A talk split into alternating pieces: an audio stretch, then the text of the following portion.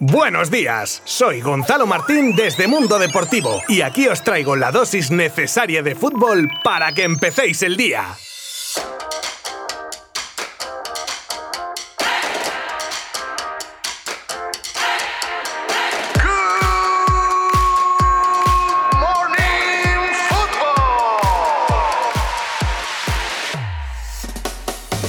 Da la impresión de que este año la Europa League es la que está dando alegrías a los equipos españoles. De momento, porque en Champions no es nuestro año. No sabemos obviamente hasta dónde llegarán Granada y Villarreal, pero de momento están sacando sus eliminatorias con cierta solvencia. Y así lo demuestran los resultados de ayer, por ejemplo, de los partidos de ida de octavos donde el Euro Granada metió dos en el nuevo Los Cármenes al molde, en un partido que los nazarí dominaron mandando un mensaje al resto de equipos de la competición de que aunque humildes van a por todas. Jorge Molina y Soldado marcaron para dejar bien encarrilado la eliminatoria, al igual que el Villarreal que en Kiev se adelantó también por dos goles de diferencia en la eliminatoria y jugará la vuelta en casa con la ventaja de los goles de dos defensas que ayer se pusieron el traje de goleadores como son Pau Torres y un renacido Raúl Albiol. Suerte a los dos en el partido de vuelta.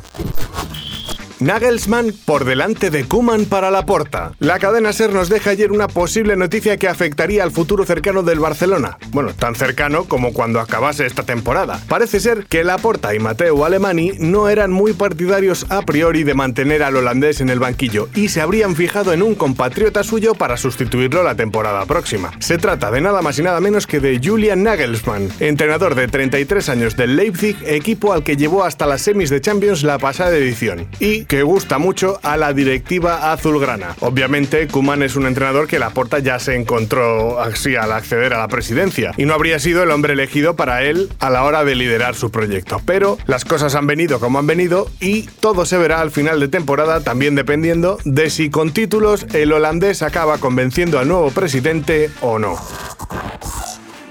Sergio Ramos, otro que se apunta a las charlas con Ibai. Ayer fue el turno del capitán del Madrid de hablar con el streamer Ibai Llanos, donde se sinceró en muchos temas como cuándo volverá a jugar, las eliminaciones del Sevilla y Barça de la Champions, su partido ante el Atalanta, el cual tiene idea de jugar, y un largo etcétera. Cabe destacar, por ejemplo, cuando Ibai le pregunta por su renovación, que el de Camas dice que desearía irse del Madrid con la conciencia tranquila y por la puerta grande, pero que está centrado en ayudar esta temporada a sus compañeros y que tiene fútbol de máximo nivel en las piernas para otros 5 años. Recadito para Florentino. Otro tema en el que se moja Ramos es en si ficharía a Mbappé o a Haaland, y dice que él ficharía al segundo porque lo ve más factible económicamente. También le exponen a Ramos una posible llegada e hipotética de Messi al club blanco. Pregunta a la que Ramos responde con humor diciendo que claro que le gustaría verlo en el Madrid, que le hace sitio en su casa si hace falta. Toma, es que en esa casa, vamos, entra Messi, su familia y amigos. Pero me da a mí que va a ser que no el PSG entre Messi y Cristiano. Uno que demostró su deseo de abandonar el club de su vida al empezar la temporada y otro que no acaba de obtener los resultados esperados en Europa y un verano que se prevé calentito calentito, porque el PSG tendría en su mano poder tener a uno de los dos o los dos, vete a saber, ya cualquiera sabe. Pero siempre y cuando se diese la circunstancia de la salida de Mbappé del equipo parisino. Y ese es el dilema que se estaría planteando al que Lafi si se marcha su estrella, fichar un sustituto.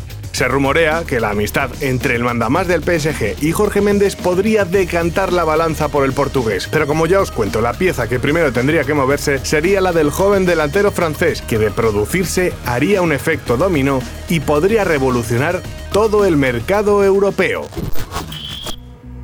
¿El Atleti es líder por el bajo nivel de sus rivales? Pues esta pregunta tiene una respuesta muy fácil si nos basamos en los números, y es que hay gente que achaca el liderato rojiblanco a una falta de nivel de Barça y Madrid. Lo primero a tener en cuenta es que los números en los que está el Atleti son de récord para el club, y que por ejemplo la temporada pasada a estas alturas el Madrid llevaba 56 puntos. Recordamos que el Atleti está ahora con 62. Y si nos echamos otro año atrás, el Barça lideraba la tabla a estas alturas con 60 puntos. Solo el equipo azulgrana en dos ocasiones ha tenido a estas alturas una puntuación mayor que la que tiene el actual líder de la liga, lo que definitivamente echa por tierra la teoría de los que piensan que el liderato de los de Simeone se basa en la falta de nivel de Madrid o Barça, pudiendo decir que el Atleti es líder por méritos propios.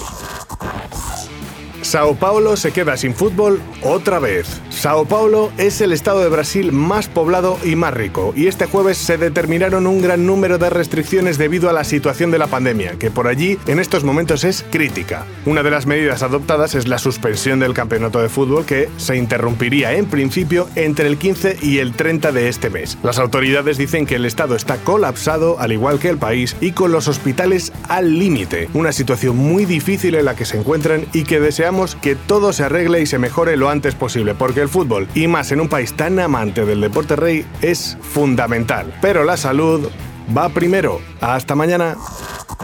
Mundo Deportivo te ha ofrecido Good Morning Football, la dosis necesaria de fútbol para comenzar el día.